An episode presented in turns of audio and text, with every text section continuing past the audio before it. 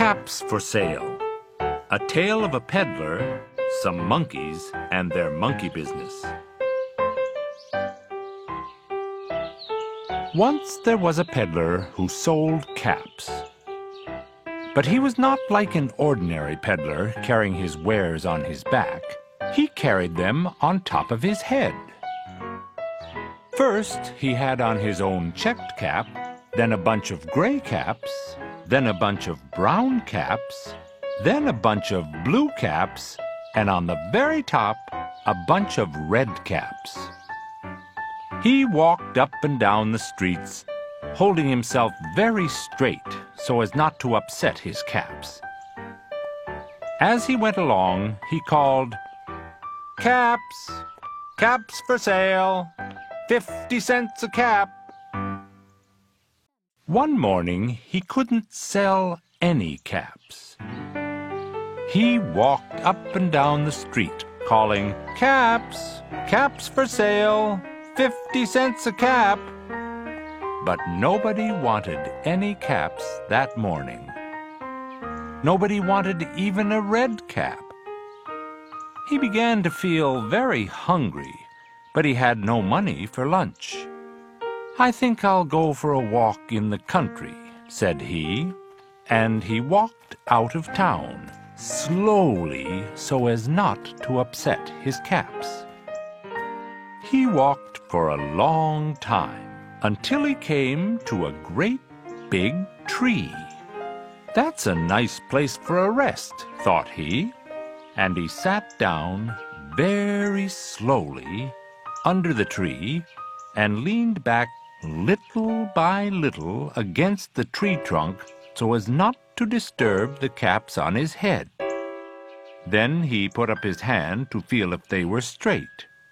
First his own checked cap, then the gray caps, then the brown caps, then the blue caps, then the red caps on the very top. They were all there. So he went to sleep. He slept for a long time. When he woke up, he was refreshed and rested.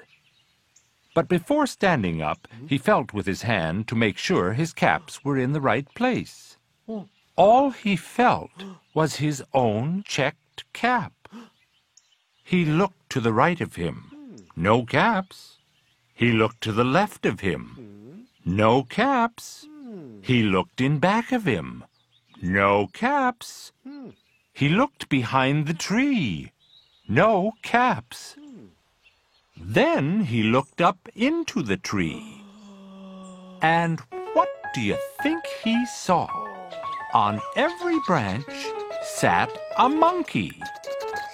On every monkey was a gray, or a brown, or a blue, or a red cap. The peddler looked at the monkeys. The monkeys looked at the peddler. He didn't know what to do. Finally, he spoke to them. You monkeys, you, he said, shaking a finger at them, you give me back my caps. But the monkeys only shook their fingers back at him and said. This made the peddler angry. So he shook both hands at them and said, You monkeys, you! You give me back my caps! But the monkeys only shook both their hands back at him and said. Now he felt quite angry. He stamped his foot and he said, You monkeys, you! You better give me back my caps! But the monkeys only stamped their feet back at him and said, by this time, the peddler was really very, very angry. He stamped both his feet and shouted, You monkeys, you! You must give me back my caps! But the monkeys only stamped their feet back at him and said, tss, tss. At last he became so angry that he pulled off his own cap, threw it on the ground, and began to walk away. But then each monkey pulled off his cap, and all the gray caps, and all the brown caps, and all the blue caps, and all the red caps came flying down out of the tree. So the peddler picked up his caps and put them back on his head. First his own checked cap, then the gray caps, then the brown caps, then the blue caps, the red caps on the very top.